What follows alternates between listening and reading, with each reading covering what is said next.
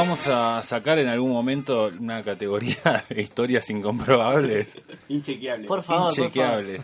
Me Y vamos a hacer participar a la gente para que lo para que cuenten. cuente historias que sean más inchequeables todavía. Pero tiene que cuadrar algo. El contexto histórico, el- los años, algo tiene que cuadrar. Que sea verosímil, digamos. Claro. Claro, que sea verosímil de alguna forma, pero que también sea incomprobable. Bueno, como les había prometido, eh, trajimos un tema que no está tan, no se está hablando tanto en auge, pero todo el mundo ha escuchado hablar de esto y muy poca gente quizá sabe realmente qué es esto. Es el nuevo boom, te venden mates, te venden un montón de cosas se fabrican con eso, huesos, eh, prótesis, eh, un montón de cosas. El especialista que trajimos hoy es el señor Esteban Jardos. ¿Qué tal? Buenas. ¿Qué ¿cómo tal? andan? Un aplauso vamos a darle que vino al estudio a piso. Nunca traemos a nadie a piso, así que Bueno, un honor entonces. un honor, exacto. Eh, bueno, sí, eh, yo me dedico más que nada al diseño industrial y la impresión 3D es una herramienta que usamos los diseñadores como, como método de representar eh, prototipos, prótesis. Bueno, varias cosas. Eh, vamos a comentarle a los oyentes. Tenés un emprendimiento. Tenemos un emprendimiento con un socio. Eh, Bueno, una, buenísima la época que buscaste para tener un emprendimiento. Sí, nos va propio. bárbaro. Subvenciones de todos lados conseguimos, ayudas, pero Tratos bueno. con el Estado en todos los colores, sí. Sí, sí, tenemos un emprendimiento. En realidad, eh, bueno, Martín es, el- es la fuerza motriz del emprendimiento. Yo estoy un poco más satélite, pero eh, la fundación fue de los dos. Sí, sí. Perfecto. Bueno, ¿y qué, qué, qué es esto? Vamos a arrancar un poco, si querés, a contarnos de, de dónde nace esto de, de la impresión 3D, algo que ahora es muy normal que te lo digan, pero hace varios años eh, no era tan, tan normal. No, no, es más, es eh, muy nuevo si tomamos el periodo de tiempo en el que existe esta, esta tecnología en comparación a otras. Eh, la impresión nace más o menos en el 83 en Estados Unidos por parte de un tal Charles Hull que funda una empresa que se llama 3D System que hace la primera impresión 3D. Eh, se era una empresa dedicada a la ingeniería y eh, como ya estaba el boom de las impresoras de tinta, se pasa a la impresión 3D como recurso ingenieril. Así que bueno, este tipo funda. el tipo dijo, no puedo imprimir nada más en tinta, ya fue, Ahora pasemos a los volúmenes. pasemos a los volúmenes. Eh, pero bueno, esta, esta tecnología cuando nace era, era muy prohibitiva. Eh, prohibitiva en cuanto a, al- a la llegada, porque era una máquina rondaba entre 48 mil y 800 mil dólares. No era para todo el mundo. Pero bueno, eh, esta, esta tecnología eh, tuvo la suerte, al igual que siempre pongo el ejemplo del LED, que cuando se liberan las patentes es cuando eh, más explotan las tecnologías. Eh, cuando se libera la patente de la impresión, y esto se abre a la comunidad, eh, crece de manera exponencial. Y hoy en día está llegando a, a todas las casas la impresión 3D, aunque parezca muy eh, de Terminator, por decirlo de alguna manera. eh, sí, está llegando a todos lados y no va a faltar mucho para que todo el mundo tenga en el común una impresora 3D. Si podés citar más eh, ejemplos de los que dio nuestro amigo Ricardo, ¿qué más se puede imprimir en 3D? Mira, eh, las aplicaciones más eh, locas, por decirla, o para mi punto de vista más nobles, es en cuanto a la medicina. Se ha avanzado mucho en eso. Hay, eh, hay un caso conocido de que de un tipo que se le hizo una mandíbula impresa en 3D. Fue el primer implante, se montaron los dientes sobre la impresión. Y, y es una cosa que antes no existía, la reconstrucción mediante eh, un sistema de reproducción digital. Eh, y hoy sí, hoy es posible eso. Se puede reemplazar cualquier parte del cuerpo. por lo menos yo que me gusta leer bastante sobre tecnología, eh, estoy leyendo que la impresión 3D está siendo revolucionaria más que nada en el sentido de, de startup tecnológicos. Quiere decir, estas startups son eh, estas empresas chiquitas tecnológicas que desarrollan sus propias patentes, como que bueno, que no tienen que esperar tanto tiempo ni estar subordinados a una empresa que no sé, le pide una pieza en específico y esperar el plano, sino que eso te permite fabricarla al instante, es decir, eh, eso también está ayudando mucho a acelerar los tiempos de, las industrias chiquitas, del desarrollo tecnológico. Sí, sin duda. eh, ha creado un nicho nuevo dentro de la industria y sobre todo ha solucionado un problema que es la fabricación en baja escala. La fabricación en baja escala siempre fue carísima eh, y con la impresión 3D y la inclusión de la impresión 3D dentro de las industrias uno puede producir poca cantidad de piezas a un costo muy bajo y no tener que invertir en una matriz y prensar o inyectar, por decirlo de alguna manera, 10.000 piezas. ¿Cuáles son la- la- las barreras que se encuentran en este, en- en este país con el, el tema bueno de la impresión 3D? Sabemos que bueno los costos del dólar. Sí, el dólar por fundamental es el gran, la gran barrera que tenemos. eh, pero después a desarrollo local eh, en cuanto a capacidad tecnológica y, y a un... Yo creo que lo llamo siempre círculo virtuoso porque se nutre de todos los que interactúan. Eh, la, la comunidad de impresores argentinos es una de las más grandes del mundo. Y mm, esto para mí es, es espectacular porque no, no tenés fronteras, voy a hacer un chivo de programa. Eh, no tenés No fronteras. tenés fronteras urbanas no tenés todos los martes. Por... Eh, claro, no hay límite cuando hay número ilimitado de personas que puedan intervenir en una tecnología. Y, bueno, ¿En qué proyecto estás ahora? ¿Qué, qué, qué anda rondando por esa cabeza? Proyecto. Eh, mira, eh, hace poco publiqué eh, un trabajo del año pasado, que lo hicimos en conjunto con el Hospital del Cruce, en Varela, y la Universidad de Lanús, una impresión de biomodelo. Biomodelo es mm, la impresión de una parte del cuerpo, que se usa básicamente para que los cirujanos puedan intervenir sin tener que abrir. Entonces planean la operación con la impresión del hueso y después ya tienen planificada la operación y no in situ como se hace habitualmente. Eso eh, es muy ventajoso a la hora de una operación. Que se hace un escaneo del, del hueso que se quiere operar y después se reproduce en una escala 3D. Exactamente, en realidad con el archivo del tomógrafo se saca el modelo. Se pasa por una serie de programas, pero se logra un, un- el hueso real del, del paciente.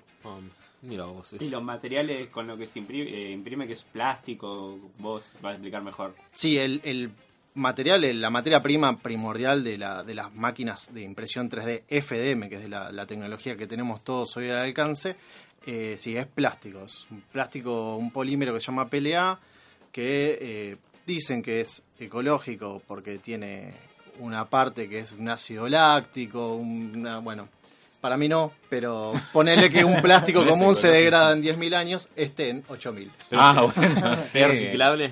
Es reciclable, sí, Ah, es reciclable. es importante sí, sí. eso. Sí, es más, eh, hay una, un impulso bastante fuerte de acá en Argentina en empezar a generar eh, filamentos, que es lo que alimenta la máquina, eh, que sean de origen reciclable. En Argentina no se fabrican, ¿no? Esas máquinas. Sí, en Argentina se fabrican esas máquinas. Eh, hay varias empresas, mini empresas, que están fabricando en Argentina y de muy buena calidad, eh, a nivel de calidad internacional, te diría. Y sí, pero bueno, eh, falta un poquito de difusión y un poco de fuerza. ¿Y qué, qué costo tiene tener que... A ver, yo me quiero comprar, no sé para qué lo voy a usar, pero una impresora 3D.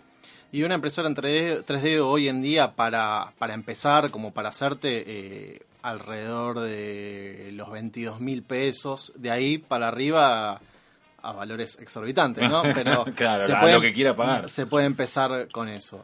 Está la opción, está mal que yo lo diga, pero está la opción de traerte de China, que hoy es tan fácil traer de China Sí. y destruir la industria nacional. eh, eh, se puede traer de O China. traer las cosas impresas Pero hay que directamente. pagarlo en dólares. Hay que pagarlo en dólares, que no se mueva el dólar mientras tenés la impresora viajando y, y bueno, y armarla, no tenés soporte, no tenés un montón de cosas que a Re- nivel local re- sí. Recién mencionabas, Esteban, el, el trabajo que realizaste junto con una institución de medicina como el cruce de Florencio Varela. Y sobre esto, ¿qué, qué, qué- parte cumple el Estado para la difusión de, de- de- de- sobre todo de esta actividad? Y la parte de ciencia y técnica. Mira, eh, en mi apreciación personal eh, fue bastante devastadora la experiencia, lamentablemente, porque fue justo cuando empezó el, el perdón, De financiamiento, del sí, hospital. Eh, nosotros trabajamos en conjunto con la diseñadora industrial que está trabajando dentro del hospital y nos mostraba todo, todas estas, estas pericias, que, estas peripecias que pasan y la verdad que fue bastante triste. Sí, para no decir saqueo, ¿no? Exactamente. Eh, sí, eh, fue, fue triste eso, esa es la palabra, triste, ver cómo habiendo tanta posibilidad y tener eh, tan buen alcance, eh, nos limitan, porque esa es la palabra, al no tener fondos no podemos trabajar. Te voy a hacer una pregunta que es como una pregunta doble. ¿Es difícil aprender? Y algo más, eh, ¿se podría enseñar en los colegios? Sé que se enseña en algunos colegios, pero ¿crees que se puede incorporar, digamos, como este gobierno y muchos otros siempre hablan de educar hacia el futuro? ¿Crees que digamos, en el futuro tiene, tendría que ser una currícula dentro de lo que se enseña en aula. Claramente es el futuro, ¿no? Sí, sí, es el futuro. Hoy eh, ya no es tan, como decía, en el, en, el, in- en el origen de la impresión 3D era, era prohibitiva la tecnología porque estaba en manos de empresas grandes con software muy complicados, muy complejos. Había que ser ingeniero de la NASA para manejarlo.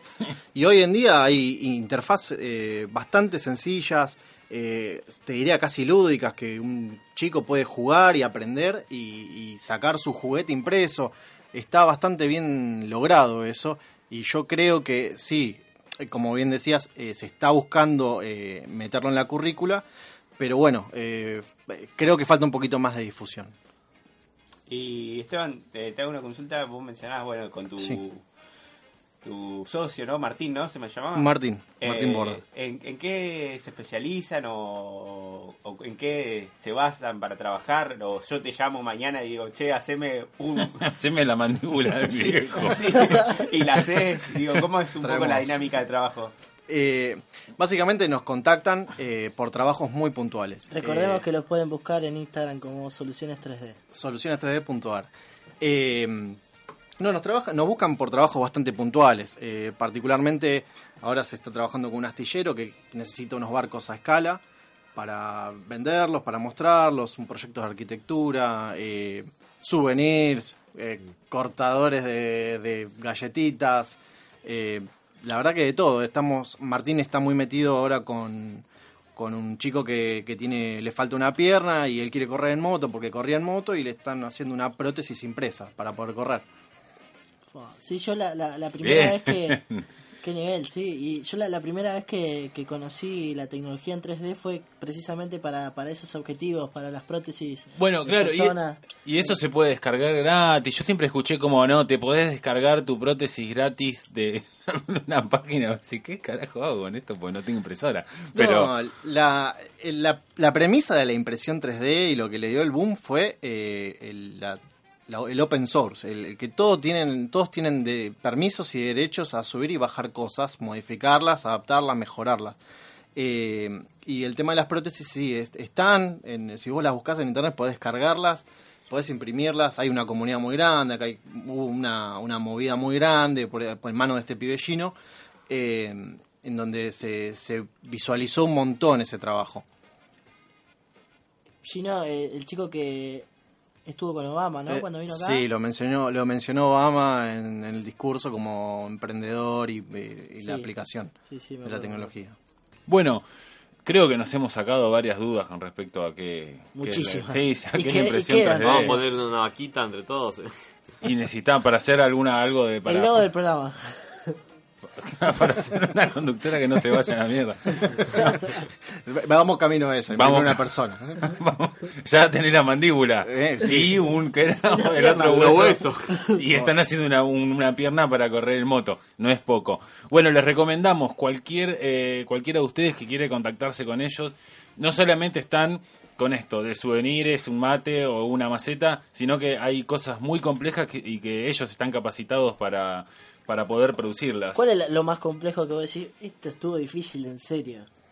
No, creo que la prótesis es muy complejo. Uh, sí, sí, sí, modelarla por sobre todas las cosas. Por ahí la impresión no tanto, pero el trabajo de una prótesis requiere mucho, mucho trabajo. Bueno, ese es uno de los laburos que pueden hacer y que pueden contactarse con, eh, con, con Esteban y con su empresa, con su pyme, que hay que difundir esta, estas clases de, de emprendimientos. Aparte de la página de Instagram, ¿hay algún número, algún mail para contactarse? Eh, nos pueden buscar igual por Google, también tenemos una web. eh, ahí están los mails, todos los medios de contacto. Genial. Perfecto. Bueno, Esteban, te agradecemos mucho No, gracias a usted que, por el que- espacio. que hayas venido y, y nada, cualquier co- cuando quieras traer algo para regalarnos.